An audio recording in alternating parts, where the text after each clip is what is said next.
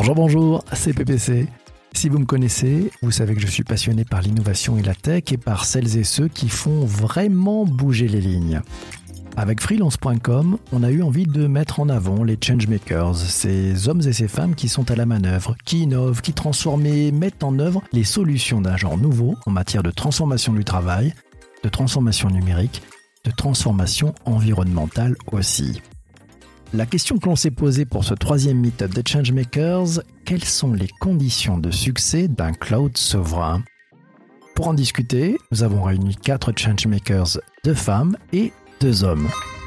Allez hop, on se téléporte maintenant sur le plateau télé pour retrouver nos invités. Bonjour, bonjour, bienvenue à vous tous, bienvenue pour ce troisième meet-up des Changemakers organisé par freelance.com. Je m'appelle PPC, je suis ravi de vous retrouver aujourd'hui.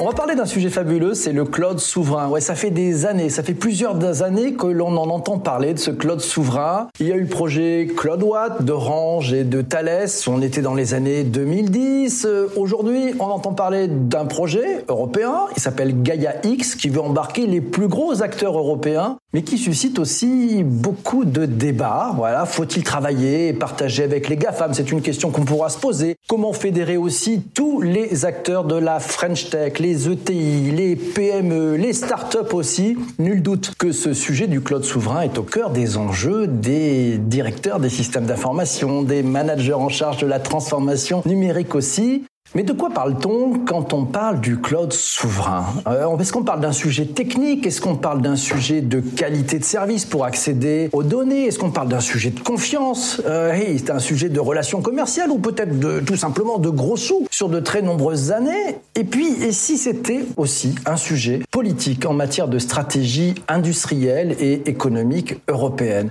Quel risque de perte d'autonomie à terme en donnant les clés à des acteurs étrangers?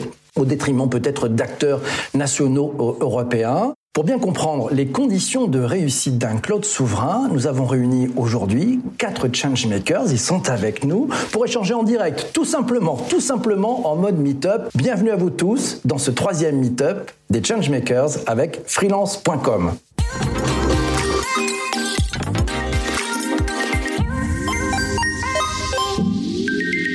Le thème de ce troisième meetup des Changemakers, c'est les conditions de succès d'un cloud souverain. À mes côtés pour en parler, quatre Changemakers. Sophie Proust. Bonjour Sophie. Sophie, tu es Chief Technology Officer chez Atos. Tu es aussi membre du board euh, scientifique de l'INRIA. Tu es board member de IDSA. Euh, ça, c'est International Data Spaces Association. Exact. Je l'ai bien dit, c'est ça Très bien. Super. Bienvenue à toi, Sophie. Ça fait un plaisir de te trouver ici. Olivier Baudet nous a rejoint. Bonjour Olivier. Ravi de te retrouver. Tu es le directeur général général de France. Tu es un acteur européen des services cloud en Europe. Tu es spécialisé en infogérance, en transformation numérique des entreprises. Bienvenue aussi à toi ici dans ce meet-up. On passe à notre troisième invitée. Elle est à nos côtés. C'est Valérie Chavanne. Bonjour Valérie. Comment vas-tu? Avocate au barreau de Paris qui a une expérience en entreprise extraordinaire et en plus tu as fondé Legal Up Consulting. C'est le cabinet spécialisé en, en légal et en tech, c'est ça? 100% spécialisé? Un cabinet hybride, on va dire. Déjà, qu'est-ce que c'est moderne Qu'est-ce que c'est moderne? Last but not least, il est avec nous. Si je vous demande d'applaudir, de faire un triomphe à Didier Girard, c'est le co-dirigeant de Sphère. Euh, Sphère, c'est une entreprise de conseil technologique, c'est ça, bien connu. Bienvenue à toi, Didier. Un bonheur de te retrouver ici. Bienvenue à tous les quatre. C'est un grand plaisir aujourd'hui. Pour démarrer, je vais vous demander, ouais, parce que c'est un peu d'habitude, on a ça dans les meet-up ici. Je vais vous demander de nous partager votre punchline à propos de notre thème. Hein. Quelles sont les conditions de succès d'un cloud souverain? Je vous sens un peu, non, heureux? D'accord. Alors, je rappelle une punchline. Euh, je te dis ça pour toi, Sophie. Une punchline, c'est comme un bon tweet. Ouais, c'est une idée, mm. c'est court, c'est intense et c'est aussi très inspirant. On va démarrer cette séquence avec Valérie Chavanne, fondatrice de Legal Up Consulting. Valérie, à toi de jouer, ta punchline, sois brillante. Je vais essayer. Euh, donc, pour moi, le succès du euh, cloud souverain passera inévitablement par et pour l'Europe par une conciliation entre des aspirations politiques sur le long terme et des impératifs économiques et technologiques sur le plus court terme. Bon, c'est pas mal, c'est bien, ça, ça, fait une punchline. Je te remercie. Il y a du fond, bravo. Il y a du fond, c'est très bon. Sophie, je te vois grand sourire, Sophie. Ta punchline. Bonjour. Merci de nous accueillir. Alors, ma punchline, c'est pour moi le cloud souverain, finalement, me donne mon indépendance technique et juridique avec la maîtrise de mon infrastructure, de ses opérations et le contrôle de mes données. Eh ben c'est pas mal, c'est bien fait ça. C'est plutôt très synthétique. On va voir s'il n'y a pas une palme de la synthèse. Je vais demander peut-être euh, à Olivier Baudet, directeur général de Claranet France. Alors je vais essayer d'être encore plus synthétique. Ma punchline à moi, c'est cloud ou souverain, il faut choisir.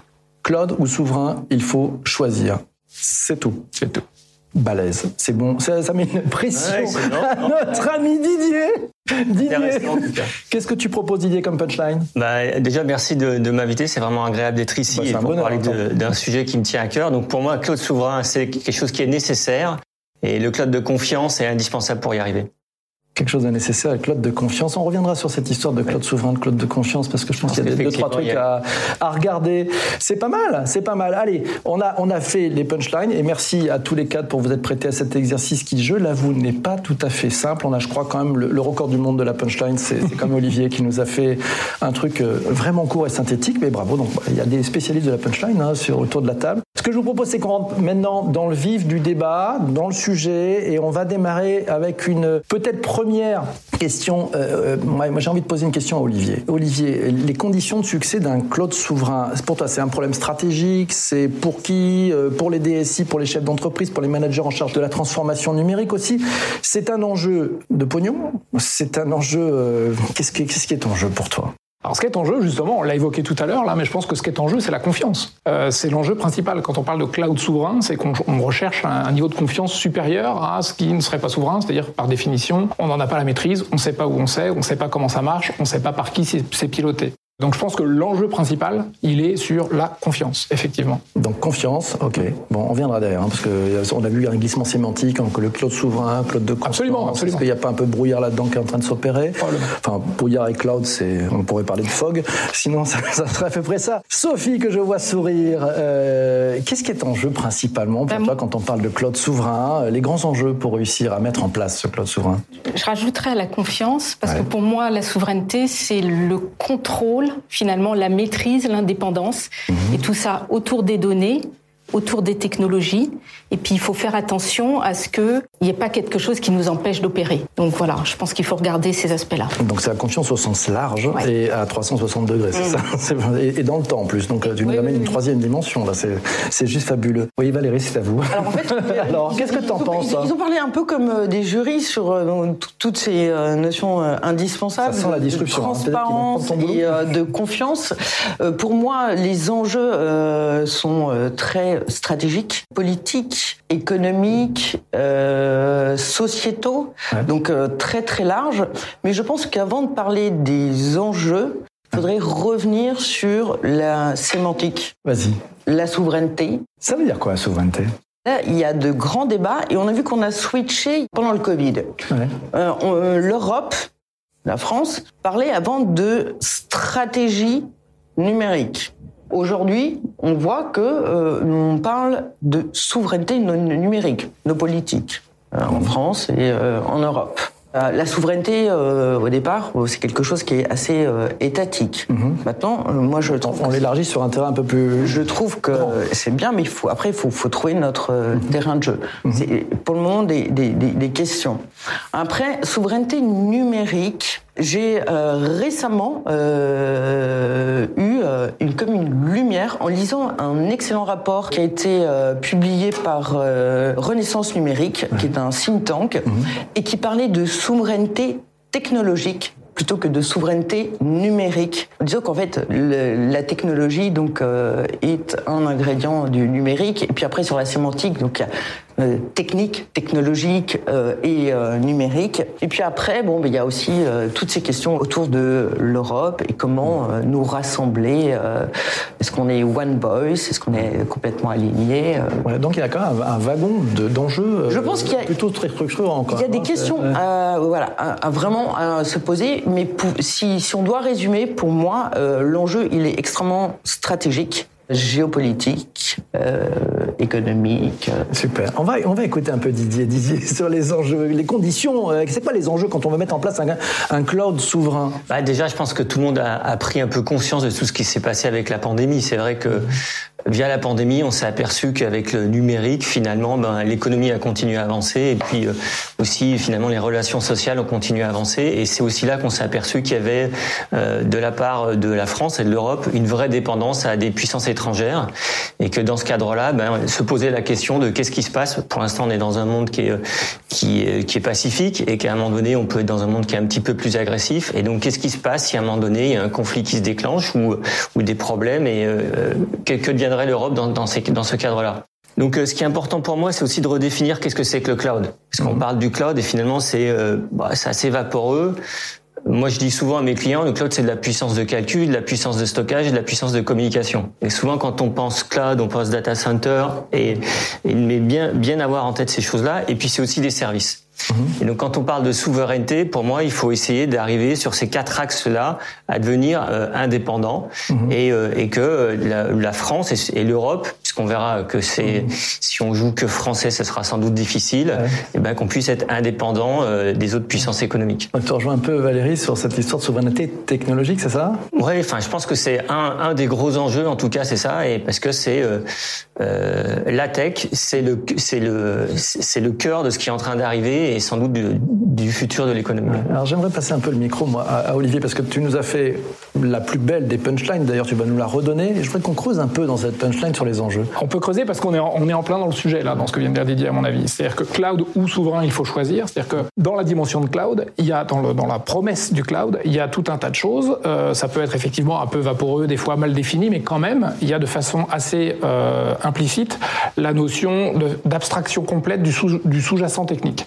C'est-à-dire, je, ne sais pas où est mon data center, je ne sais pas quelles technologies sont utilisées, je le consomme as a service, comme un service, et je vais déployer mes applications, mes données sur un cloud de façon standardisée sur différentes plaques géographiques. Donc, ça m'offre ce, ce, niveau d'abstraction qui est extrêmement pratique, puisque je vais pouvoir déployer rapidement dans le monde entier. Voilà, c'est exactement le même code que je déploie sur la plaque Europe, sur la plaque Amérique du Sud, en Asie, etc., etc. Ça, c'est la promesse du cloud, puisqu'une promesse, hein, ça fait plus de 10 ans que ça existe et ça marche euh, très bien. Souverain, c'est l'inverse. C'est-à-dire qu'on va dire effectivement, on a une maîtrise complète et verticale de la chose. Donc on sait où sont les data centers, on connaît les technologies qui sont utilisées. Et là, je rejoins mes collègues. Là, on a un vrai sujet sur cette dimension technologique parce que il y, a, quatre couches. Il y a le, géographique, où sont mes data centers, le technologique, quelles sont les briques technologiques que j'utilise pour construire mon infrastructure, et puis il y a l'opérationnel, quelles sont et où sont les équipes qui opèrent tout ça et qui donc ont accès, euh, pas physiquement, mais logiquement, aux informations qui sont sur les, infrastructures. Puis la quatrième couche, c'est le niveau de sécurité et de conformité que je mets autour de tout ça. Ça, c'est les quatre couches que je vois en composantes. Et à partir du moment où on parle de souverain, on veut avoir la maîtrise du géographique et du technique, ce qui, à mon avis, est antinomique avec la promesse de cloud. Voilà, d'où la punchline peut-être un peu euh, provocatrice, mais c'était l'idée. J'aime bien ces différentes couches, j'ai l'impression qu'il y a presque une, pyramide de Maslow qui est en train de s'opérer sur le cloud. Sophie, est-ce que tu veux réagir un peu aux enjeux de... Oui, oui, oui. oui. Euh, moi, je rajouterais quelque chose parce qu'en fait, finalement, dans le souverain, il y a la notion de niveau de contrôle. Et en fait, pour tous les business, pour toutes les entreprises, le besoin de ce contrôle n'est pas le même. Et en plus, ça dépend beaucoup des données, mais aussi des applications, des, des, des workloads qu'on veut. Mhm. Une entreprise ne va pas vouloir tourner toutes ses applications dans un cloud souverain. Donc, il y a, y a la notion de finalement qu'est-ce qui est important pour moi de maîtriser et à quel niveau je veux le faire. Parce que tu as raison, il y a l'aspect géographique, il y a l'aspect juridique dont il faut bien, euh, voilà, euh, être conscient. Euh, il y a l'aspect, euh, euh, alors effectivement, technologique. Est-ce que c'est important pour moi de tourner sur une infrastructure que je maîtrise, mhm. c'est-à-dire des, des, des, des, serveurs où je, je sais qui les a construits, euh, comment ça se passe, les applications, voilà. Donc, mais je pense que ce niveau de contrôle, il est important parce que c'est pas tout blanc, tout noir. Euh, et, et c'est là aussi où est la difficulté, et c'est là où la maturité finalement des entreprises doit grandir, parce que aujourd'hui, pour se protéger, c'est plus simple de dire non, je, ok, je mets tout on premise, par exemple. Et, euh, et donc euh, voilà, et donc il y a, y a cette notion de dire ben non, ça peut être un petit peu plus complexe que ça, et on peut gérer ça en hybridation euh, pour offrir euh, ben une, un niveau de service différent. Puis, puis à l'enjeu aussi, vous l'avez à peu près cité, de, de, avec qui on fait, c'est ça aussi. Oui, oui, c'est ça, exactement. On en parlera tout à l'heure hein, dans, dans l'autre séquence un peu sur sur les, bonnes, les bonnes pratiques aussi que vous avez pu voir, euh, quelle part aussi pour des acteurs euh, français aussi là-dedans, ou européens, comment ça va faire, comment on va s'en sortir, est-ce que on donne les clés aux acteurs déjà existants? Je crois avoir compris qu'en fait on était à peu près qu'au tout début de cette histoire du cloud, je crois que ça fait quoi? 28% je crois de ce que sera le marché dans 8 ans. L'adoption dans les entreprises n'est pas encore... Avec une croissance de 20% par an, donc il y a de la place je pense pour monter plein de choses, se développer, c'est passionnant, on va continuer notre échange. Merci en tout cas tous les quatre euh, d'avoir été concis sur ces enjeux. C'est pas mal. On commence à voir à peu près ce qu'il y a derrière cette histoire de Claude Souverain. On y voit beaucoup plus clair en tout cas, hein, parce que c'est vrai qu'on entend parler depuis quelques années, c'est pas tout à fait clair. Ce que je vous propose, c'est qu'on attaque maintenant une nouvelle séquence pour parler des bonnes pratiques, des cas d'usage, des, choses que vous avez repérées pour mettre en place les conditions de succès d'un cloud souverain. Euh, on verra si c'est un cloud de confiance ou un cloud technologique. Petite virgule de transition.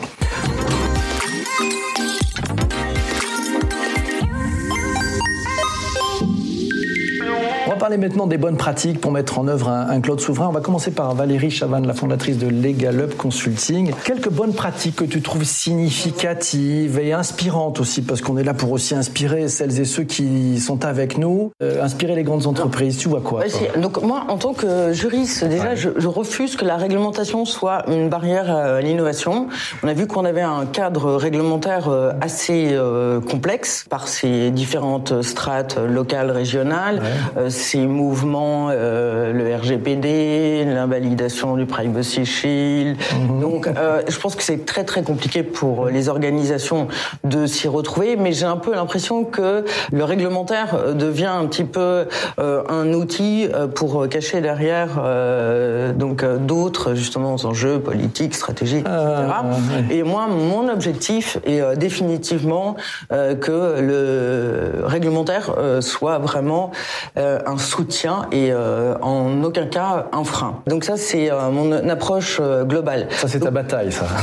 C'est ma bataille depuis 20 ans et je ne renoncerai jamais. D'accord. Ou alors je change de job. donc ensuite, donc dans ce contexte un petit peu chahuté, il faut quand même donc trouver un équilibre. Mais je pense que si on est aussi dans le numérique, c'est qu'on aime bien le changement, l'anticipation, la vision. Pour moi, euh, je vois vraiment euh, les choses euh, sur une échelle de temps avec des solutions immédiates mhm. pour ne en aucun cas interrompre l'innovation et des solutions à plus long terme qui vont préserver l'autonomie plutôt que l'indépendance, mais bon, on, on, joue sur les mots. Et donc, dans les bonnes pratiques, euh, moi j'ai fait de tour de quelques solutions immédiates, comme les licences dont on parlera peut-être, ah le chiffrement de bout en bout, l'anonymisation profonde, et dans les solutions plus long terme, j'ai un peu plus investigué sur euh, bah, le développement des architectures, on va en parler, et l'open source. Pas mal, ça fait, euh, face au tech, euh, c'est des, bonnes pratiques. Euh, bien, Olivier, je me tourne vers toi en tant que, directeur général de Claranet en France. des bonnes pratiques que tu as pu observer Alors les bonnes pratiques, ça dépend de quel côté on se, on se met. C'est-à-dire soit c'est les bonnes pratiques pour se mettre en tant qu'opérateur de cloud souverain, ou alors au contraire, et c'est ce qui est le plus intéressant, je pense, dans le cadre de ce meetup, c'est quand on est consommateur de ce cloud souverain et quelles sont les bonnes pratiques. si moi je suis en tant que administration OIV ou entreprise privée, je veux avoir accès à quelque chose qui ressemble à un cloud souverain, quelles sont les bonnes pratiques? Alors aujourd'hui, c'est vrai que c'est mal défini, il y a une doctrine de l'État qui est récente, qui date du mois de juillet, qui définit un peu plus les contours, il y a une qualification SecNum Cloud, il y a, un certain nombre de choses, mais globalement, aujourd'hui, avec l'arsenal, la batterie euh, de, de certification et de qualification à notre disposition, je pense que c'est effectivement là-dedans qu'il faut aller chercher, c'est-à-dire il faut aller chercher un prestataire, un opérateur, donc soit on achète que de l'infrastructure, soit on achète de l'infrastructure plus du service, euh, mais dans tous les cas, que ce soit sur la couche infrastructure, ou la couche service, il va falloir prendre des garanties sur euh, le niveau de conformité, mhm. le niveau de qualification et de certification de ce, de ce prestataire. Donc, et mettre ça au regard de mes enjeux à moi. C'est-à-dire que euh, si je suis par exemple une fintech, j'ai pas forcément besoin de quelque chose de souverain. Par contre, il va falloir quelqu'un qui me garantisse que le traitement, le traitement de mes données et de mes, données bancaires soit complètement certifié, chiffré, etc. Et là, pour ça, il y a une norme, il y a une certification. Elle s'appelle PCI DSS. Elle a rien de souverain. Mais par contre, si mes enjeux à moi, ce sont des données bancaires, c'est plutôt ce genre de garantie qu'il va falloir que j'aille chercher. Donc, en termes de bonne pratique, je pense qu'il faut mettre au regard de ces enjeux propres les certifications et qualifications qui sont aujourd'hui disponibles et aller chercher un partenaire, un prestataire, un opérateur qui coche toutes ces cases de garantie euh, officielle, de certification de qualification. Et c'est facile de changer de prestataire si on s'aperçoit dans 3-4 ans qu'on s'est trompé? Euh, Alors, typiquement, je parlais tout à l'heure de, la doctrine de l'État qui date de juillet dernier. Ça fait partie de, des définitions explicites de ce, qu'on doit remplir comme euh, condition pour être dans cette souveraineté numérique. C'est-à-dire qu'il faut qu'il y ait des clauses de réversibilité. Mmh. Euh, il faut qu'elles soient normées, budgétées, etc. Donc on peut partir. On peut partir sans, sans, sans entrave. Ça, ça fait partie des choses qu'il faut vérifier euh, dès le début. Je pense qu'il y a un bon niveau de maturité aujourd'hui. Hein. L'immense majorité de nos clients parlent d'emblée de ces clauses de réversibilité. C'est essentiel. C'est dedans. Hein. C'est comme aujourd'hui quand on change d'opérateur téléphonique. Bon, c'est pas aussi simple de changer d'opérateur de cloud, mais oui, enfin, ça, ça, reste, ça doit rester faisable. En fait, l'idée sous-jacente, c'est d'éviter de tomber dans un piège technologique où en fait on consomme quelque chose qui n'est pas reproductible ailleurs, et donc finalement, euh, de facto, on est complètement pieds et poings liés avec un prestataire. Donc ça, c'est évidemment à éviter, euh, mais c'est à discuter dès le début. Donc le mettre dès le départ, c'est important. On ne sait jamais de quoi sera fait l'avenir. Sophie, je tourne vers toi chez Atos. Alors tu montres les choses. Bah, euh, bon, je suis d'accord, il faut se faire accompagner, hein, parce que comme on l'a vu, c'est quand même assez complexe. C'est bon pour toi, ça. Absolument. et du coup, euh, bon alors nous chez Atos, en fait, euh, on a une vue, euh, comme je disais tout à l'heure, en fait, il faut analyser le besoin du client et il peut être multiple. Donc en fait, pour certaines tâches, le cloud public, bah, c'est c'est formidable parce qu'en fait, il y a, plein de services possibles. Après, on peut avoir besoin d'un niveau de contrôle supplémentaire. Et donc là, sur un cloud public, eh bien, on va rajouter euh, de, de, de, des services de confiance, euh, par exemple des services d'identité et d'accès, des services de cryptage de l'information, des services de monitoring de la, de la sécurité. Mhm. Après, on peut avoir besoin de plus d'un cloud de confiance. Alors là, qui répond à des, les, les problématiques de régulation hein, dont on parlait. Et puis, euh, bah, le, le, le, le dernier niveau euh, de, souveraineté, c'est euh, effectivement le, cloud privé, hein, d'une certaine façon. Voilà, donc c'est les bonnes pratiques, c'est analyser la situation et puis ne pas s'interdire euh, ces quatre possibilités euh, et puis euh, voilà de, de, de, faire ça de façon hybride. Oui, d'accord. Donc pour pouvoir toujours être euh, finalement souverain, c'est être maître en son domaine. Exactement. Il faut être sous contrôle. D'accord. Et en fonction de son business, euh, les, les, le, contrôle varie. Mmh. Et pouvoir bouger, être agile, changer. Agile, changer et avoir surtout des solutions flexibles parce que c'est un petit peu ce que tu disais. il faut, faut pouvoir changer et puis le, ça évolue dans le temps. Flexibility is beautiful, c'est magnifique. Génial. Didier, les bonnes pratiques que tu as pu observer, toi, si on, pour mettre en place ce bah, En fait, enfin, je rejoins un peu tout le monde. Enfin, C'est-à-dire qu'actuellement, si on veut euh, euh, mettre en place des, des, des solutions euh, sur des, des infrastructures souveraines, c'est possible. Ce qui est, ce qui est plutôt pour moi gênant actuellement, c'est euh, la mise à l'échelle. C'est-à-dire que ce qui est disponible actuellement, ça permet de, de, régler un certain nombre de problématiques, mais qui sont de faible, faible envergure. Et dès qu'on attaque des, des très gros sujet, mm. ben, on est quasi obligatoirement obligé de se retourner vers des infrastructures de type hyperscaler. Et pour moi, le vrai hyperscaler, qu'est-ce que c'est Hyperscaler, c'est les, euh, les, les, les, très gros euh, acteurs du marché euh, qu'on retrouve avec Microsoft, Google et Amazon. Dès qu'on est sur des, des sujets un peu costauds en termes de, de volumétrie où on, on, va attaquer un marché mondial, ben, globalement, on est quand même un peu contraint d'aller sur ces sur ces hyperscalers. Et moi, c'est pas tellement la souveraineté, je la vois pas tellement en tant que y a une entreprise, je la vois plutôt liée euh, euh, au niveau des enjeux de l'État. Et pour moi, on doit arriver à, terme, et c'est là où pour moi il y a, il y a un, facteur temps qui a, qui a à prendre en compte, c'est-à-dire qu'il faut qu'à un moment donné, on puisse euh, se libérer de cette de cette contrainte quand on a des, des gros enjeux, de, des grosses demandes de puissance de calcul ou de communication, de stockage, d'aller chez les hyperscalers. Et il faut qu'on arrive à déployer ça sur le territoire français ou européen. Et c'est là que je dis, ben en tout cas, aujourd'hui, pour moi, c'est très. J'ai des clients qui, m'amènent des problématiques où on ne sait pas faire euh, sur les acteurs euh, tels qu'ils sont là. Donc on est un peu contraint d'aller sur chez les hyperscalers et c'est comme ça. Ce que j'aimerais qu'à terme, c'est qu'on puisse au moins déjà proposer ce niveau de de service sur le territoire français et, européen. Et c'est en cela que je trouve que le, la notion de cloud de confiance va permettre justement à ces acteurs de s'installer et on va pouvoir commencer aussi à, à déployer des solutions sur ces infrastructures alors peut-être qu'il faut définir ce que c'est que le cloud de confiance parce qu'on en parle. Euh. Oui, c'est vrai. Alors comment tu, en, deux mots, si tu dois expliquer ça, euh, allez, on, va dire, on va faire un truc simple. Tu dois expliquer ça à mon petit neveu qui a 12 ans. Tu lui dis quoi? Voilà. Donc le cloud de confiance, c'est euh, des données qui sont stockées sur le territoire français. le data center est possédé par une entreprise française dont les actionnaires sont aussi français. Alors là, c'est tout en, là, c'est tout en, France. tu, tu composes pas avec tes hyperscalers. de confiance, c'est vraiment ça. C'est vraiment ça. Le deal, c'est voilà. Mais ça, ça n'empêche pas forcément d'un hyperscaler de collaborer avec euh, un acteur, euh, avec quelqu'un qui fait du cloud de confiance. Voilà. Et c'est là où il y a une différence entre la souveraineté ou la, et la confiance. C'est que dans la souveraineté, on cherche à être indépendant un peu sur tous les axes, et dans la confiance, on, on met un cadre juridique qui permet quand même euh, aux hyperscalers de collaborer avec des boîtes françaises. D'accord. Tu, tu partages ça, Sophie ben, Oui. Alors, ce que je voulais rajouter c'est que par exemple, bon, nous, on a scellé un accord avec OVH et euh, donc on est on est bien sur des data centers en France. Mais ce qui est intéressant aussi, c'est que les, les offres sont peuvent être des offres qu'on appelle déconnectées, c'est-à-dire en fait tu bénéficies de toute la la la la, la stack euh, hyperscaler, mais il n'y a pas de control plane qui est euh, aux États-Unis et donc voilà, donc là tu as la maîtrise complète de de, de tout ce que l'on veut. Donc, donc il peut pas y avoir d'espionnage industriel. Bah, c'est l'objectif. C'est absolument. C'est l'objectif. Oui, oui, oui, oui, tout à fait. Non, non, mais absolument. et on, on s'assure que les, les, mm. conditions sont bien remplies euh, pour que. D'accord. Je vois l'œil frétillant d'Olivier qui veut rajouter quelque chose. Olivier, c'est à toi. Oui, oui. Moi, je, je, enfin voilà, le même cloud de confiance, il faudrait, il faudrait qu'on le définisse, puisque moi, moi, j'en aurais un angle probablement un petit peu différent que, que, que, que celui que Didier vient, vient d'exposer. Déjà, je pense que si on raisonne pas à l'échelle de l'Europe d'emblée, euh, on, on, on, rate une marche. C'est-à-dire que chaque pays va pas pouvoir se construire. En Europe, on est 27. Hein, euh, chaque pays va pas pouvoir se construire son silo de confiance complet euh, sur tous les socles. Hein. Euh, géographique, ça, ça va. Tout le monde a des data centers quelque part. Technologique, ça devient juste impossible.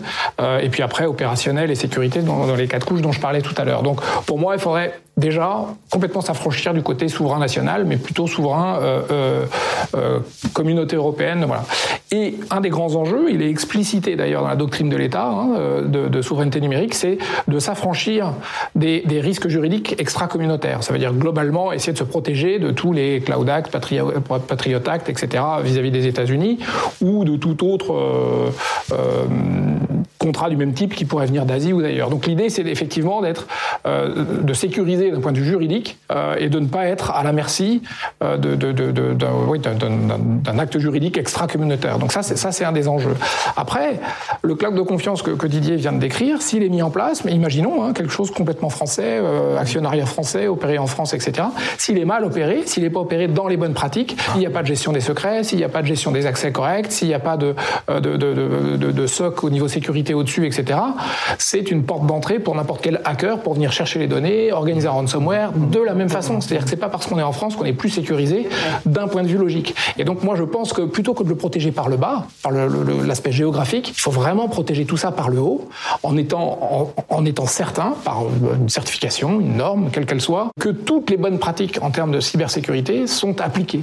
Je pense qu'il y a beaucoup plus de risques d'une intrusion logique que d'une intrusion physique. Voilà, c'est un okay, résumé. Vrai, ça. Euh, Sophie, je voudrais qu'on revienne un peu sur tes propos. Tu nous parlais des, aussi des entreprises françaises qui, qui, font du cloud. On peut parler des entreprises européennes. Dans ton poste, tu as, une position assez privilégiée puisque tu, tu vois beaucoup d'entreprises qui, qui, se mettent au cloud et que vous accompagnez. Qu'est-ce qui manque aux Français pour vraiment réussir? Parce que voilà, ils se débrouillent bien, mais on, on sent bien que les gens n'osent pas forcément. Les Français, les entreprises, les entreprises ouais, celles qui font du cloud en France, comment on peut les aider ces entreprises-là? Bah, je pense que, euh, enfin, alors là, la question, elle est dure. Hein. Je, je, franchement, euh, moi, je pense que justement, quand, quand, quand on s'allie, et c'est pour ça que Atos, on s'allie avec euh, avec les les les les, entreprises. Je parlais d'OVH. Oui. Il y en aura d'autres, hein, parce que effectivement, on a certainement des niveaux de compétences euh, qui peuvent s'accumuler hein, et, euh, et, donc euh, travailler ensemble. Donc là, euh, tu, tu, as raison, Olivier, tu parlais des, des, des problématiques de sécurité. Mhm. Donc là, par exemple, chez Atos, on a toute cette offre de sécurité et donc on vient mettre ça au-dessus. Euh, on a la connaissance des clients parce qu'on a énormément de clients et, et de leurs différents use cases et donc ça c'est important. Voilà, je pense qu'effectivement en s'alliant ensemble, on, on, allie nos forces plutôt que voilà de d'être en opposition et bien souvent on est très complémentaires. je pense que ça c'est une des bonnes choses. on peut, ouvrir la porte. À oui, alors par exemple, on a alors euh, bon, je parle d'OVH, mais on a aussi par exemple signé quelque chose avec Dassault. Et là c'est intéressant parce qu'on rentre sur un cloud sectoriel. On en parlait un peu tout à l'heure sur les clouds verticaux. Et donc là, euh, on rentre sur euh, les capacités finalement de faire de l'engineering avec les, les, logiciels Katia, le PLM, etc. de façon complètement sécurisée. et ça c'est ça c'est aussi très intéressant. Valérie, l'œil de juriste. Ah, donc oui, je vais reprendre ma casquette euh, réglementaire. Donc euh, on parlait de, de, de, surveillance, notamment des États-Unis, puis Snowden, euh, donc de, l'application des lois extraterritoriales. Donc dès lors que c'est vrai qu'une société américaine opère en France, mhm. grosso modo, quel que soit le schéma, cette société est elle-même soumise à l'obligation de répondre donc aux demandes des services de renseignement de son pays d'origine, de son pays d'origine euh, sur euh, les territoires. Donc ils se retrouvent euh, enfin un peu aussi c'est compliqué à gérer ça. Ouais. Tout à fait.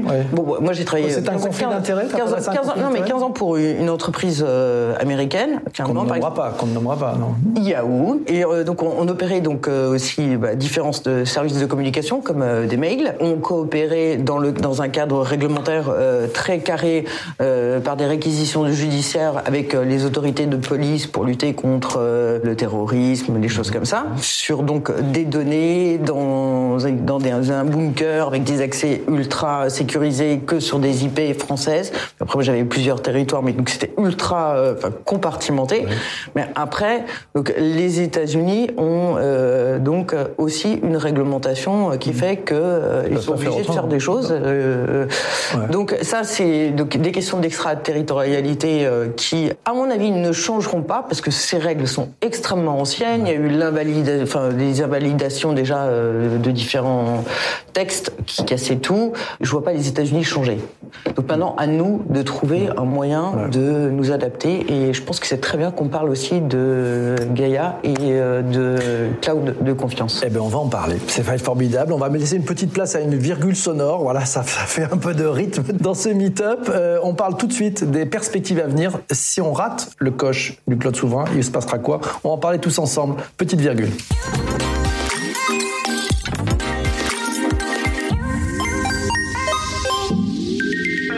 On a parlé de vos punchlines magnifiques, des enjeux, des bonnes pratiques. Euh, on se projette un tout petit peu, 3, 4, 5 ans, il se passe quoi euh, avec cette mise en place d'un cloud souverain? Admettons qu'on y soit arrivé. Je ne sais pas si c'est à 5 ans, à 6 ans ou 7 ans. Et puis il y a une question de bonus. Tu le soulignais, euh, Valérie.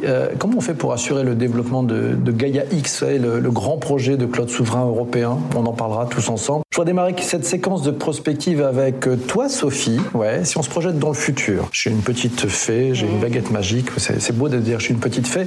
On arrive à mettre en place ce cloud souverain, probablement avec Gaia X ou pas, tu nous diras. Ça change quoi d'ici 3, 4, 5 ans? Tu vois les choses bah, comment toi? Alors moi, ce que je trouve formidable, c'est que cette confiance qu'on va faire, hein, enfin qu'on va établir avec ces clouds souverains, ça va nous permettre justement de pouvoir travailler en écosystème. Parce que je pense que le, le futur, il est là. C'est-à-dire qu'aujourd'hui, les entreprises, elles vont devoir travailler ensemble, partager des données mhm. euh, pour offrir de nouveaux services à nos, à nos, à nos les clients, aux utilisateurs, aux, aux, villes, enfin bref.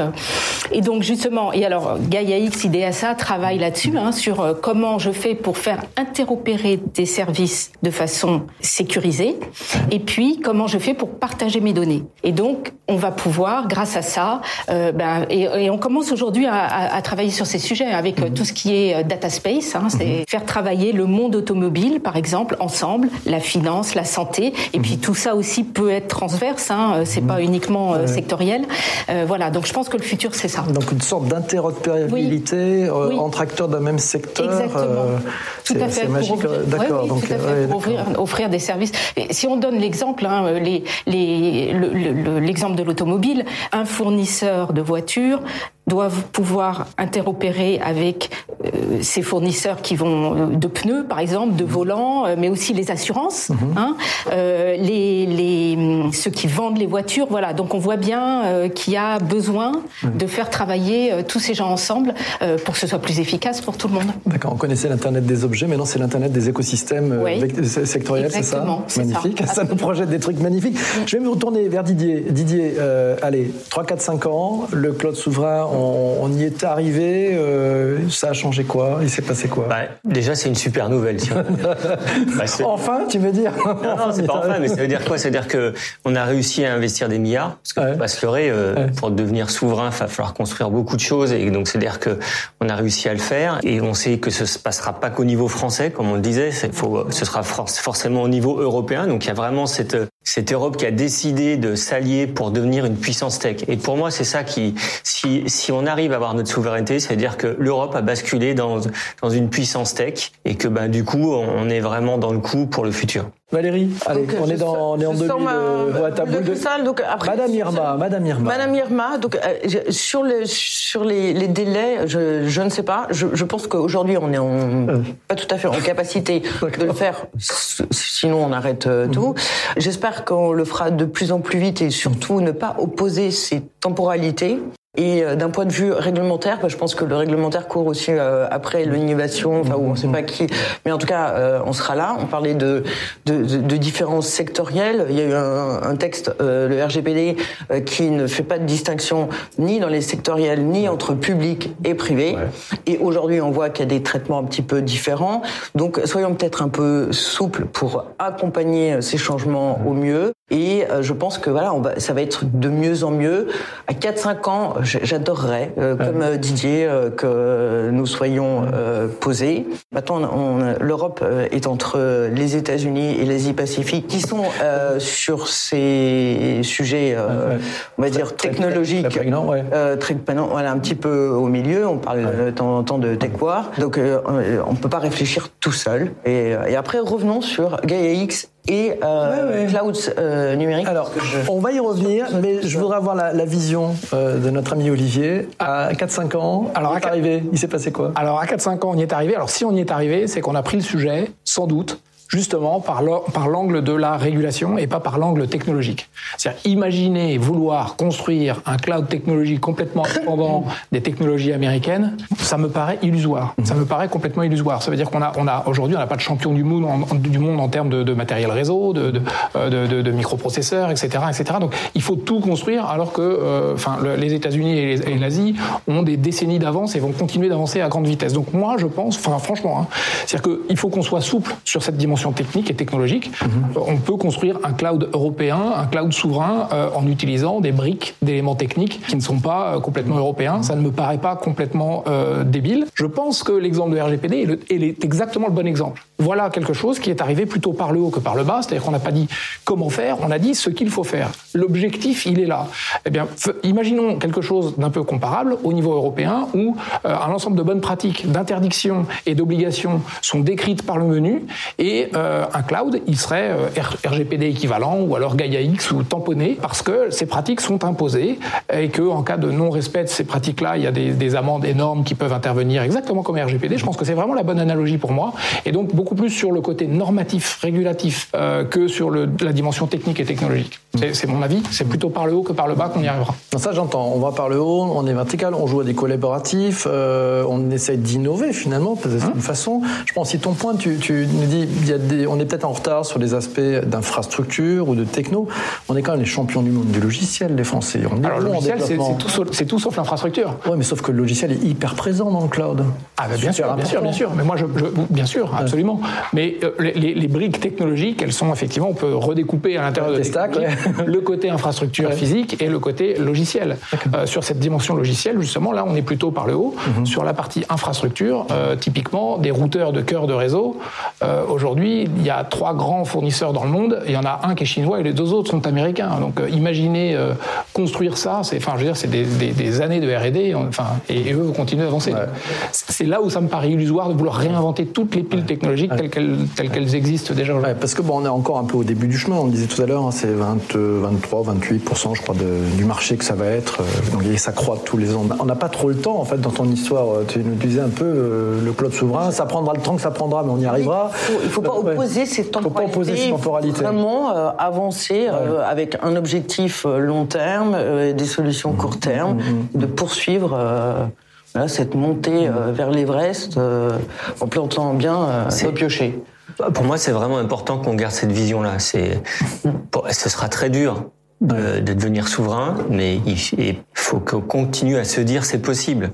Et pour moi, c'est vraiment une nécessité qu'on imagine que ce soit possible. Et c'est vrai qu'il ne faut pas attaquer tous les chantiers euh, euh, d'un seul coup parce que de toute façon, c'est vous à l'échec. Mais il faut prendre un à un euh, les, les, les, les, ceux à plus grands enjeux et puis petit à petit arriver à régler ce problème-là, continuer à avancer, continuer à avancer. Et, un jour, je l'espère, on y arrivera. Et sachant qu'il y a, bah, il y a quelque chose dont on parle pas beaucoup, mais il faut aussi des ingénieurs. C'est-à-dire qu'actuellement, on a un sujet de, de compétence, c'est-à-dire que quelqu'un qui est compétent dans ce domaine,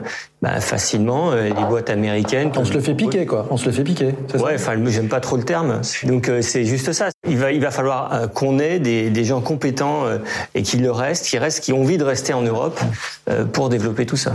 Ok. Si je te voyais réagir au propos d'Olivier. Oui, parce que bon, c'est juste sur les sur la partie hardware. Tu parlais du processeur et c'est vrai qu'en fait l'Europe finance en ce moment un, un projet comme qui s'appelle EPU, European Processor Initiative, et donc qui vise à fournir un un, processeur européen. Donc on, y arrive. C'est vrai que bon, Atos par exemple est, le, est effectivement le seul aujourd'hui euh, fabricant européen qui fait des, capacités de calcul, donc euh, des serveurs euh, d'entreprise, du HPC, donc du calcul haute performance. Donc quand même sur le sur le hardware, on est un peu là. Tu as raison sur le réseau. Maintenant, je pense que effectivement, d'où l'importance d'arriver à crypter mhm. tous nos flux de données de bout en bout, de bout en bout pour que pour arriver à se, à se protéger. donc le, fait de crypter, c'est pas on est pas mal en crypto, non? On sait faire des choses quand même. En, ah oui, bien sûr, bien sûr, bien sûr. Et ça devrait faire partie de n'importe quelle justement norme qui certifie, qui garantit que. C'est-à-dire qu'il y a un ensemble de bonnes pratiques, notamment le, chiffrement bout en bout, mm, mm. qui doit, qui doit. Euh, c'est pas ça la solution finalement? Et stocker ailleurs des choses extrêmement cryptées où on a. Oui, mais c'est non, pas non. non, la réponse est non. C'est ça. Moi, je reviens à ça. C'est toi là typiquement les Tonga, il n'y a plus de câbles et ils sont isolés pendant plusieurs semaines. les, communications sont coupées. donc là, on est mal si on a tout mis chez eux. C'est ça bah, Si tu mets euh, des données très sensibles en disant bah oui, c'est crypté, c'est hébergé euh, en Chine, aux États-Unis, je suis tranquille parce qu'ils peuvent pas y accéder. C'est vrai, ils peuvent pas y accéder, mais si pour une raison X ou Y les câbles disparaissent, ben t'as plus accès à tes données. C'est comme dire, bah tiens, j'ai mes archives, mes archives, je vais les stocker euh, quelque part et j'ai créé un tunnel pour y accéder. C'est très simple. Puis le jour où le tunnel disparaît, ben j'accède plus à mes archives. Mmh. Donc c'est pour ça que ça reste important que ce soit en Europe. Les données doivent être en Europe et que ben si à un moment donné les, les communications, c'est pour ça que le cloud c'est pas que du data center, c'est vraiment une infrastructure de communication. Mhm. Et il faut aussi qu'on soit souverain là-dessus. Euh, la plupart des câbles sont, sont euh, euh, ce sont les Américains et un peu les Chinois qui les possèdent. Il y a très peu de câbles européens. Donc tu as des beaux jours devant toi là, avec tous ces sujets de, réglementaires. De... Exactement. Après, j'aimerais bien que la, la, réglementation soit une réponse. Moi, moi je, je crois beaucoup aussi euh, au progrès euh, technologique, mm-hmm. mais enfin, en, tout cas, de plus en plus, on voit que le, on, parle d'intelligence collective, c'est-à-dire qu'on travaille tous ensemble pour trouver une bonne solution. Mm-hmm. Et je trouve que Didier aussi fait référence au câble, parce qu'on parle du, des nuages. Il y a quand même euh, je crois, 99% des data qui se passent sous, le câble. On en parle beaucoup moins. Du routage, d'autres choses. Donc, je, je voilà, je, moi, je, suis plus pour. Euh, si on avait euh, tout de suite la solution, bien sûr. La réglementation, on sait aussi qu'après, bah, il y a des jurisprudences, des choses comme ça. Donc, qu'on est susceptible de, se retrouver donc chahuté ou remis en cause, et peut-être que, c'est bien. Donc, à mon avis, ce n'est pas l'unique réponse, mais elle doit s'inscrire dans tous les cas dans cette démarche que j'aimerais aussi, moi. Et juste rebondir aussi sur la formation et les investissements qui sont nécessaires qu'on ne pourra pas. La formation de qui? Alors, la formation, moi, j'aimerais qu'elle commence déjà en maternelle. Je trouve que, bon, mais la, réforme immédiate ne concerne peut-être pas la maternelle, mais. C'est parce que tu penses qu'il y, a un problème de culture bah, numérique chez ça, par exemple, dirigeants, chez nos politiques Moi, j'ai un ado, euh, euh, je l'inscris chez Magic Makers petit, alors que je pense que, euh, bon, je sais pas, moi je fais pas de musique par exemple, je préfère qu'il qu'il apprenne à coder. Ce n'est que mon avis. Après, je, pense que c'est une acculturation générale euh, de sur euh, justement euh, de pluridisciplinaire et euh, d'introduire de l'éthique quand on parle d'IA, de partager sur des problématiques réglementaires, protection de la vie privée, euh, que, que les juristes comprennent la tech euh, et que tout le monde en fait soit formé. Donc après, donc c'est euh, essayer de les dirigeants, les, les citoyens, les politiques. Et, euh, mais déjà, je pense que la priorité c'est vraiment de former des champions. Je crois qu'on en a déjà beaucoup en France et d'avoir la capacité de les retenir et d'avoir beaucoup beaucoup d'argent parce qu'on sait que bon il faut sortir le carnet de chèques faut aider les acteurs qui sont en place les acteurs français. Filer leur un coup de main faites leur confiance donnez leur des affaires encouragez-les. Mm. on va on a tous à y gagner en fait hein. c'est ça. Absolument. Vous êtes d'accord oui, bah oui, oui, évidemment. Il faut il faut bah, c'est un peu la question que tu posais tout à l'heure. Il faut s'entraider euh, parce qu'on a tous des compétences. Je suis tout à fait d'accord avec la formation. Enfin moi je vois quand même une bonne évolution hein. Euh, on apprend à coder maintenant au lycée. Alors je sais pas s'il faut le faire à la maternelle, mais euh, dans les écoles d'ingénieurs maintenant il y a des aspects juridiques, ce qu'il n'y avait pas du tout par exemple euh, quand j'ai fait mes mhm. études. Enfin voilà, donc euh, c'est vrai qu'on ça va dans la bonne direction. Mille merci à tous les quatre. On continue, restez avec nous. On va partir sur des notions d'échange de questions. On va rentrer un peu plus dans le détail. On prendra les questions de celles et ceux qui sont sur LinkedIn en direct. j'ai vu il y a quelques questions qui sont qui sont arrivées. On va parler de tout ça. Petite virgule sonore. On se retrouve tout de suite après.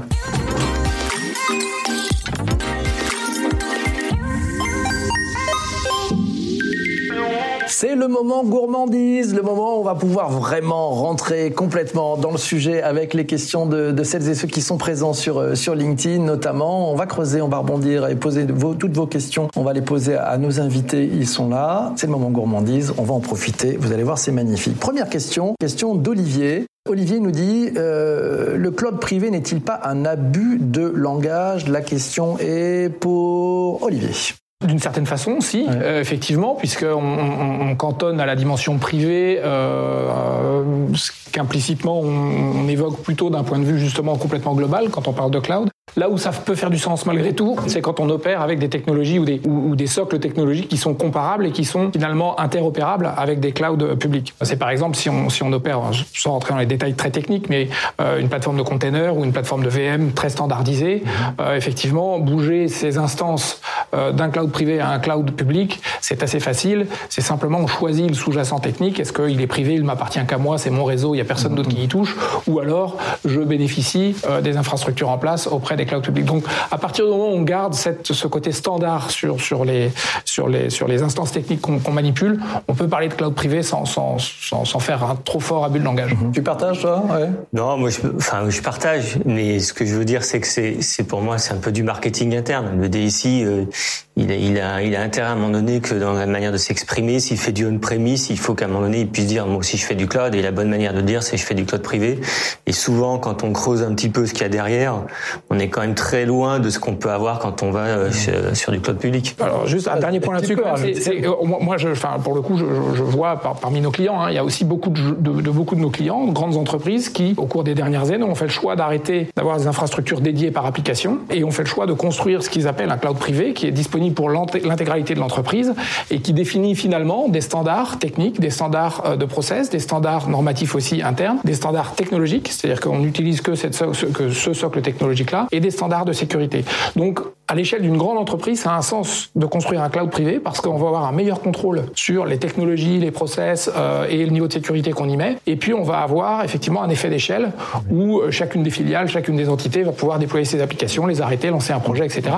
à l'intérieur d'un cadre qui offre une petite souplesse comparable au cloud, mais dans un contexte qui est mine de rien complètement maîtrisé puisqu'il est privé. Sophie, tu voulais réagir Oui, je veux. Non, en fait, c'est pour rajouter quelque chose parce que je pense que ce qui est intéressant aussi aujourd'hui, c'est que cette notion de cloud ou de cloud privé s'étend maintenant en périphérie. Et c'est pour ça qu'on parle du cloud edge continuum, qui fait que, euh, avec les notions de data gravity, c'est-à-dire en gros, euh, finalement, allons traiter la donnée là où elle est produite pour éviter euh, ces, ces, transferts de données qui d'où la notion de edge hein, et d'où la notion de edge tout à fait. Les, les, les parce que bon on n'a pas beaucoup parlé par, par exemple de, de, carbone émission mais enfin tout ça c'est aussi très très important dans tous nos environnements d'infrastructure.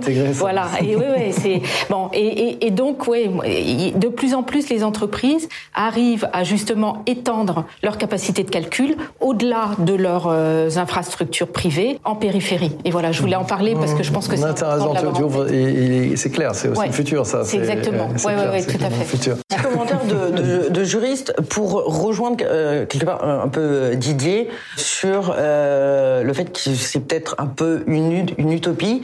Si on parle d'un point de vue juridique de l'analyse des traitements des entreprises et euh, donc euh, qu'on met à plat euh, une cartographie des traitements avec des data flows, les qualités euh, de parce que chacun euh, qualité dit donc responsabilité, devoir, responsable de traitement, sous-traitant, co-traitant, etc.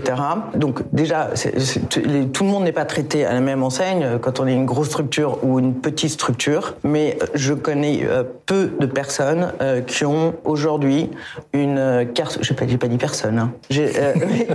Donc tu en connais peu, mais cartographie extrêmement clair de euh, de l'ensemble des traitements avec un data flow fluide. Et voilà et c'est justement euh, là c'est Bertrand Payès euh, donc qui est directeur de l'innovation et de la technologie euh, euh, à la CNIL. Mhm. je trouve que la CNIL fait un, un travail magnifique pour une petite autorité il dit tout le temps le le diable se cache dans les détails je le rejoins. Petite question, tiens, c'est une question de freelance.com. Il nous pose la question, euh, ça va mettre un petit peu de, de fuel là dans notre échange. Gaia X, comment fait-on pour embarquer tous les acteurs du numérique jusqu'aux PME et aux startups? Quand on voit qu'un acteur comme euh, Scaleway, il y a une échelle, ouais, s'est retiré, euh, c'est pas forcément bon signe. Vous voyez ça comment? Allez, question un peu compliquée, euh, Sophie.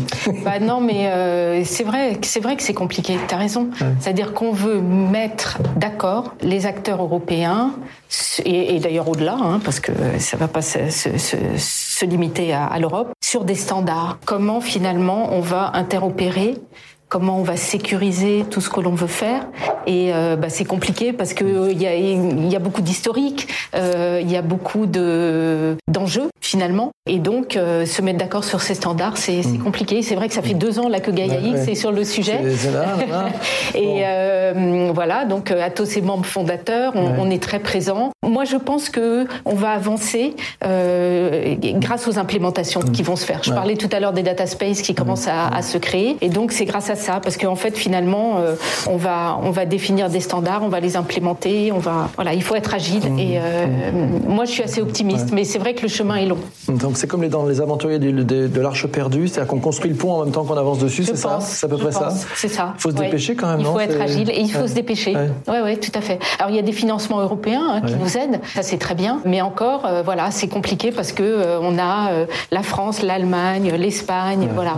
Et donc bon, tout ça est très très politique aussi. Donc, aussi. c'est ouais, compliqué. Tu voulais qu'on parle de Gaia X, te voilà servi, Valérie. je te remercie. Je pensais pas que ça viendrait ici. Donc, euh, moi, juste, je, euh, pour rebondir euh, sur ce que tu viens de dire, je, je trouve que si déjà on a, on, on, voilà, on, va un peu vite quand on parle de souveraineté euh, européenne, euh, si on n'arrive pas à se mettre d'accord sur des standards entre entre nous en, en Europe, et c'est aussi un des problèmes, manque d'agilité, de mettre d'accord 27 personnes quand aux US, en, un claquement de doigts, il y a une personne qui décide pour tout le monde ou dans d'autres pays. Donc sur l'initiative de Gaia X, que je trouve euh, excellente initiative, de ce que j'entends, c'est que pour le moment, euh, la progression euh, est difficile et que elle, euh, euh, j'espère que, enfin moi je, je, je, soutiens tout le temps ces, ces, initiatives, que, que, que, ça va marcher, mais je, je vois effectivement des zones d'amélioration au niveau de la coopération et donc des gens qui basculent un petit peu sur d'autres initiatives enfin, euh, de cloud de confiance, donc euh, par l'ANSI, avec euh, une brique réglementaire euh, supplémentaire en attendant. Euh, voilà. Donc ça, ça, veut dire, sans vous faire tous rire, il faut multiplier, il faut multiplier les partenaires ou pas? Je dis pas multiplier les partenaires, il faut trouver une solution qui marche. Tu vois ça comme ça aussi?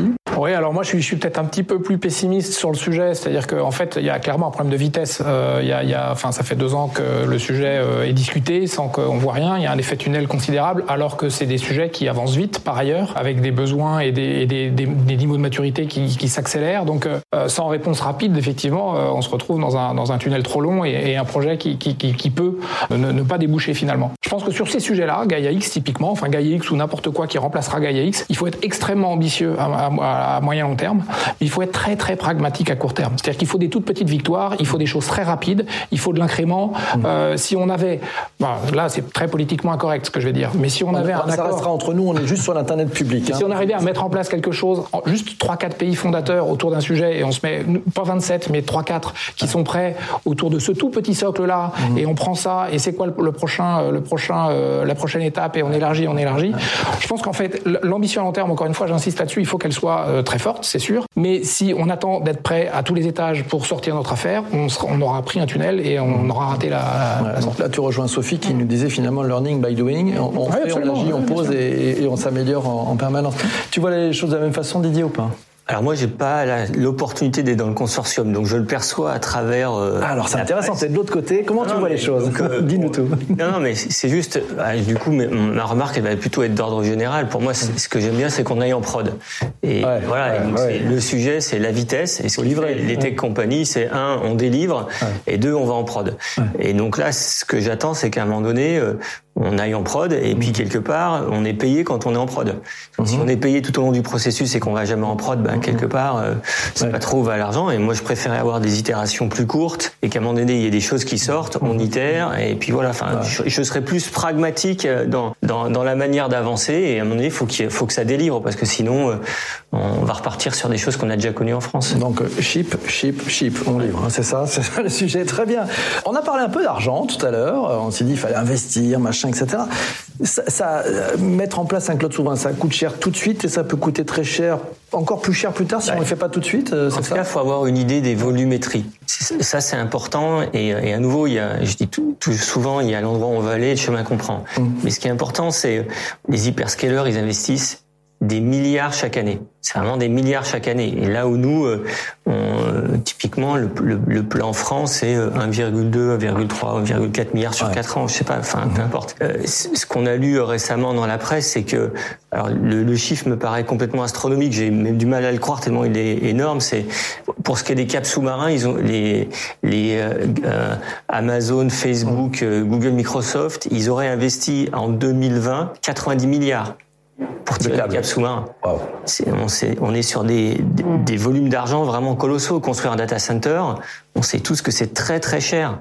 Mm -hmm. Et donc, euh, pour moi, on a, si on veut vraiment y aller, et, on, et c'est pas si on veut, c'est nous devons vraiment y aller. Et ben, il faut qu'à un moment donné, comme on a été capable pendant la pandémie de déverser un maximum d'argent pour que quelque part l'économie euh, euh, poursuive malgré le, le, temps difficile qu'on a passé, et ben là c'est euh, c'est un peu don't look up. Enfin, il faut regarder ce qui est en train d'arriver, et, euh, et si on veut réussir, et ben il faut injecter de l'argent, et ça se passe au niveau européen. C'est beaucoup. C'est un niveau très très très stratégique. Tu vois la même chose, toi, Sophie Oui, oui, absolument. Ici, on se place du côté du, des entreprises hein, qui veulent mettre en place les, le cloud souverain.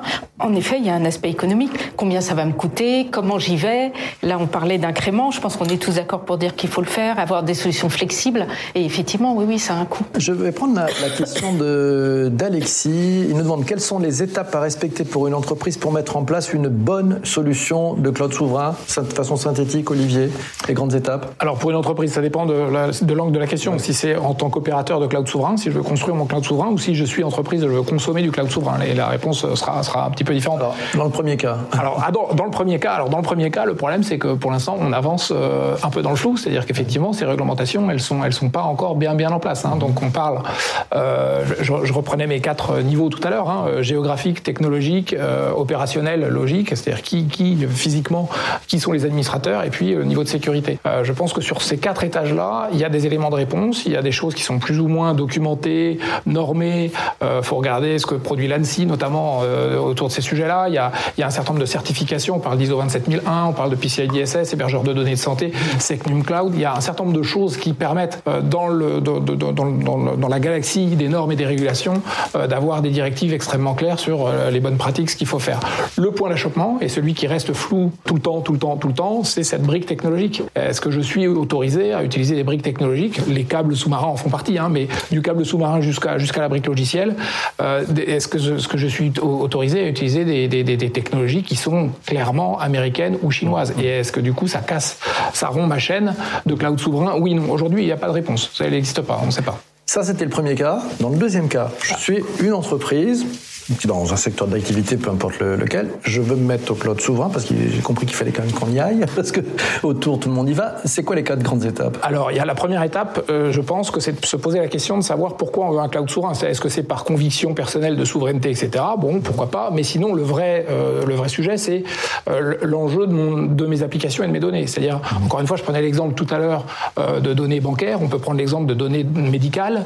si mes données, elles sont personnelles, si je manipule des données personnel parce que je suis une administration, etc., c'est encore un autre enjeu. Ou si j'ai des données finalement non sensibles, c'est un blog euh, de mode ou je sais pas quoi, où personne, il n'y a, a absolument aucune donnée personnelle ni rien du tout chacun de ces, de ces situations-là va engendrer des enjeux complètement différents. Et donc, c'est bien ciblé en fonction de mes enjeux, ce qui peut m'offrir le maximum de garanties. Et encore une fois, je me tournerai vers euh, le, la palette de, de, de mmh. certifications, euh, qualifications euh, existantes si je suis un établissement de santé, je veux évidemment, et ça m'est imposé d'ailleurs, euh, un hébergeur qui soit euh, certifié hébergeur de données de santé. Euh, si je suis une banque, je vais vouloir quelqu'un qui est certifié PCI DSS. Et si je suis une administration, eh bien aujourd'hui on me dit, tournez-vous vers des prestataires qui vont vous proposer quelque chose de labellisé Secnum Cloud, d'une façon ou d'une autre. Sophie, chez Atos, vous accompagnez beaucoup d'entreprises, vous y prenez comment Non mais je suis d'accord avec ce que dit Olivier, c'est-à-dire en fait les entreprises doivent regarder, faire une cartographie de leurs données, de tout ce qui est sensible, des applications, et puis après appliquer. Alors on peut le faire, on peut démarrer petit hein, pour mhm. voir ce que mhm. ça donne, et puis après étendre à d'autres. Euh, mais je pense que c'est mhm. qu'est-ce qui est le plus critique aujourd'hui, qu'est-ce que je dois surveiller euh, et, et, protéger euh, de plus sensible, et donc commencer à appliquer ça. Et elles sont matures les entreprises sur cette cartographie Alors des données, justement, je pense que oui, ça commence. Ça commence. sur la sur la cartographie, mais après, oui, il faut franchir le pas. Qu'est-ce que qu'est-ce que j'en fais de cette cartographie? Tu parlais tout à l'heure des flux de données dans l'entreprise. Et je pense que oui, oui, de plus en plus, parce que de tout, il y a, aussi quelque chose qui aide. Je pense, c'est l'intelligence artificielle. Qui, euh, on sait bien que pour arriver à faire de l'intelligence artificielle, il faut connaître les données sur lesquelles on fait cette. Donc là, il y a une sensibilité maintenant dans les entreprises à comprendre quelles sont leurs données. Mmh. Justement, euh, là, les, les, les, problématiques de souveraineté euh, viennent, viennent renforcer ce besoin-là. Sujet d'actualité, on a vu la, la, temporisation du Health Data Hub. ça cache quoi selon vous? Enfin, j'ai. Didier. Moi, sur ce sujet, j'ai pas. Franchement, j'ai pas grand-chose à dire, quoi. Enfin, je pense qu'il y a eu de. On est dans un moment politique. Euh, il y a un peu eu des erreurs. Euh, je, pense que voilà, enfin, à mon avis, il n'y a pas grand-chose à dire. il y a des enjeux, c'est vrai, il y a des enjeux, il y a des, mais c'est simplement il y a eu une petite erreur au démarrage, plus qui est voilà une petite erreur et maintenant ce qu'il faut c'est corriger. Et c'est plus, on est plus dans l'image que dans des choses vraiment très cruciales. Valérie, vous en pensez la même chose? Alors moi, je voudrais pas me prononcer sur euh, des discussions qui sont euh, encore euh, fraîches, voire même en cours. Je ne parlerai pas d'erreur. Je parle, je parle de vraiment de complexité pour euh, appliquer une réglementation qui mixe le, mhm. donc les obligations privées et publiques qui sont les mêmes. Mhm. euh, il y a eu une jurisprudence de Doctolib et Data Hub qui est euh, contre donc le Health Data Hub a été autorisé avec des ajustements. je vais pas rentrer dans les détails, mais des clauses contractuelles additionnelles, des mesures technologiques additionnelles aussi. Donc a été autorisé. Donc par le Conseil d'État à poursuivre. voilà. Donc je je me prononce pas là-dessus. la seule chose que je pourrais dire qui soit un peu engagé, c'est de rejoindre Didier en disant qu'il y a peut-être pas de hasard par rapport au calendrier politique. Voilà, d'accord, ok. Politique. Mais de toute façon, tout, hein, on parle aujourd'hui de on parle de stratégie, de mm. politique, d'économique. Bah, Donc tout, ça rien, hein, rien n'est surprenant. Alors ça préfigure parce que tu nous parlais tout à l'heure des, des clouds un peu verticaux par grande catégorie. Finalement, ce Health Data Hub, pas club, pas encore club, hub, on va avoir la même chose dans l'automobile. Tu disais, dans ah, la banque, euh, dans la finance, euh, dans la dans l'automobile, j'en parlais. Mais par exemple, on peut donner un autre exemple très concret qui est euh, les, les, les le transport multimodal. En fait, aujourd'hui, je suis, on est à Paris là, euh, admettons qu'on veuille aller à, à, Bruxelles. Bon ben, on a tous envie de se dire, bah je je demande à ce qu'un service m'organise tout, euh, mon traitement euh, local, euh, puis euh, inter inter entre les entre les pays, que mes mes hôtels soient réservés, etc. Sans que je n'ai rien à faire finalement. Donc on voit bien que là, il y a besoin de coopération et d'interconnexion entre les différents services les différents opérateurs des, différents pays. Donc euh, voilà, on, a, beaucoup de, cas d'usage comme ça. On fera peut-être un meet-up sur le mobility as a service. Hein, et oui, absolument. Il y a beaucoup d'enjeux là-dessus aussi, et c'est au cœur des sujets et de, oui, de, partage de pays, de cloud. C'est toujours à peu près la même chose avec les mêmes environnements quand tu disais politique, économique, technologique. Euh, Olivier, j'ose faire agir. Oui, alors enfin, pour revenir au sujet euh, de, la question posée, je pense que c'est aussi le reflet d'un d'un contour réglementaire qui est encore assez flou, c'est-à-dire qu'est-ce qu'on a le droit de faire, qu'est-ce qu'on n'a pas le droit de faire, comment on peut avancer, etc. Et c'est la différence de vitesse entre l'instance le, de régulation et puis, euh, et puis, et puis, et puis le besoin d'avancer euh, technologiquement aujourd'hui, très, très, très honnêtement. C'est-à-dire que si on n'a pas de dette technique, si on n'a pas de legacy, euh, démarrer un projet en utilisant les hyperscalers, c'est ce qu'il y a de plus tentant d'un point de vue technique, c'est évident. Après, évidemment, il peut y avoir des freins réglementaires, donc bah, voilà, il faut les ajuster. Et c'est pour ça que rien n'est simple, hein, c'est absolument pas simple, mais il faudrait absolument qu'on arrive à avoir des éléments solides euh, sur lesquels s'appuyer d'un point de vue euh, normatif, réglementaire euh, assez rapidement et puis avancer à partir de ça. Je voudrais rebondir. Tout à l'heure, Valérie nous avait un, un champ fabuleux, c'est sur la formation des personnes. Je voudrais te poser la question, Sophie, comment on insuffle une culture cloud souverain dans l'entreprise? Ça se passe comment? Ah, dans l'entreprise? Ah, ben, par exemple, c'est un sujet de formation, ça aussi. Hein, oui, oui, oui. Non, mais bon, chez Atos, ce sont des sujets. Bon, déjà, on fait des, des, des, des offres externes, enfin des, des, des, publications externes. Et effectivement, euh, en interne, nous en interne chez Atos, par exemple, on a une communauté d'experts qui travaillent sur euh, des sujets comme ça, très à la pointe, sur les tendances technologiques. Et donc, on, on partage, on, on, écrit des papiers, on fait des podcasts euh, pour que ça se, ça s'infuse. Et tu as raison de le dire, c'est important parce que il y a aussi des transformations dans les entreprises. Hein. On voit bien qu'on a besoin, même en interne, de, de, de, d'avoir de la formation pour que nos, nos, employés euh, sachent euh, mhm. adresser ces sujets-là. Donc euh, oui, c'est important. Tu vois des sujets d'acculturation aussi, toi, Olivier? Oui, alors pour moi, le sujet prégnant en ce moment d'acculturation, c'est sur, c'est sur les bonnes pratiques de cybersécurité. C'est pour éviter.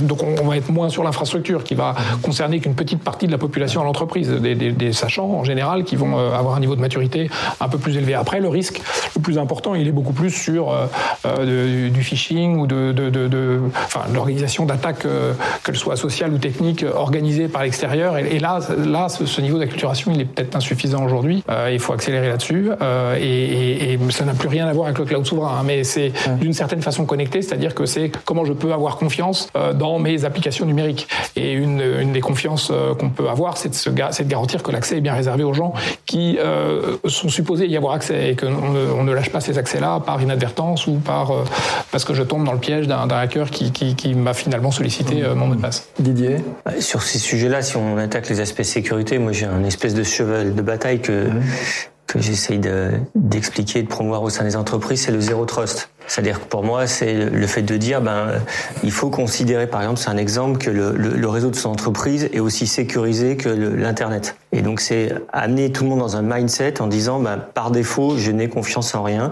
J'ai pas confiance dans le réseau, j'ai pas confiance dans ma machine, j'ai pas confiance dans, voilà. Et, et du coup, ben, euh, euh, aller dans des politiques de sécurité euh, qui vont aller très très loin. C'est vraiment ça, euh, que les, les, points sur lesquels nous on travaille en matière de sécurité avec nos clients. Super. Dernière partie, elle est très rapide. Euh, il nous reste 5 euh, minutes, euh, très court. je voudrais avoir votre mot de la fin. Voilà, si on, un mot, vous voulez laisser quelque chose, une sorte de, de témoignage là. voilà, c'est un testament. Le mot de la fin sur le sujet du cloud souverain. C'est Sophie qui commence. Ça, c'est pas moi, facile. J'ai pas le temps de réfléchir. Donc ça va être spontané. Non, mais oui, oui, non, mais je pense que les technologies sont là et il faut, il faut les mettre en œuvre et réfléchir au, à ce que l'on s'est dit, c'est-à-dire euh, quelles sont mes données, qu'est-ce que je dois protéger, euh, euh, quelle est l'infrastructure dont j'ai besoin, etc. Donc voilà, oui, oui, moi je pense que les, choses sont là, il faut avoir la maturation pour les, les implémenter. Super. Didier, ton mot de la fin. pour moi, le cloud souverain, ça nous permettra d'être une technician. Waouh, c'est bon ça. Il fait des punchlines à la fin maintenant. c'est très, très très bien. Valérie, ton mot de la fin. Bah, je suis assez euh, positive et euh, j'aimerais beaucoup qu'on soit une technician. Je pense qu'on devrait peut-être euh, clarifier un tout petit peu le sommet euh, qu'on veut gravir et les différentes étapes. Et après, je suis convaincu qu'on aura, euh, une fois qu'on a des objectifs clairs et précis, euh, les moyens d'y arriver. Ok, donc le sujet c'est la vision, c'est comme où on veut aller, et puis après on va y arriver. De toute façon, on a tous les moyens pour y arriver. Je pense. C'est ça, super. Olivier, ton côté. Bah, je reprendrai ce que j'ai dit tout à l'heure, c'est-à-dire qu'il faut garder une ambition énorme à long terme, mais il faut plus de vitesse et plus de pragmatisme à court terme pour qu'on puisse avancer, sinon on risque de passer complètement à côté. Magnifique, vous nous avez fait quand même un beau cadeau parce que je trouve qu'on a vraiment progressé. Hein. Merci aussi à, vous toutes et vous tous qui avez été présents avec nous. Immense merci à tous les quatre d'avoir participé à, ce troisième meet-up des Changemakers. On va, on va continuer parce qu'on y prend beaucoup de, plaisir à échanger. Immense merci aussi à, vous tous qui avez regardé jusqu'ici ouais, cet échange. Euh, c'était un bon moment. Vous pourrez nous retrouver et retrouver d'ailleurs tous nos échanges en écoutant euh, le podcast des Changemakers. Il est disponible sur Apple Podcast, sur Spotify, sur Deezer, sur Amazon Music et toutes les bonnes plateformes d'audio à la demande. Vous savez, on appelle ça, nos amis de l'autre côté de la Grande Mare appellent ça des plateformes de balado-diffusion. On se retrouve le vendredi 18 février pour un prochain meet-up des Changemakers. Donc pour ne rien rater, abonnez-vous sur le compte freelance.com, sur LinkedIn, sur YouTube. Comme ça, vous pouvez voir tout ce qui s'y passe. Merci à vous tous. Merci à nos quatre invités. Bravo. Et puis, euh, allez, on va faire un grand coucou tous ensemble parce que euh, c'était super et merci d'avoir été là. C'était génial. Merci beaucoup. Merci la régie. C'est parti pour le générique de fin. Portez-vous bien. À très bientôt. Bye bye bye bye.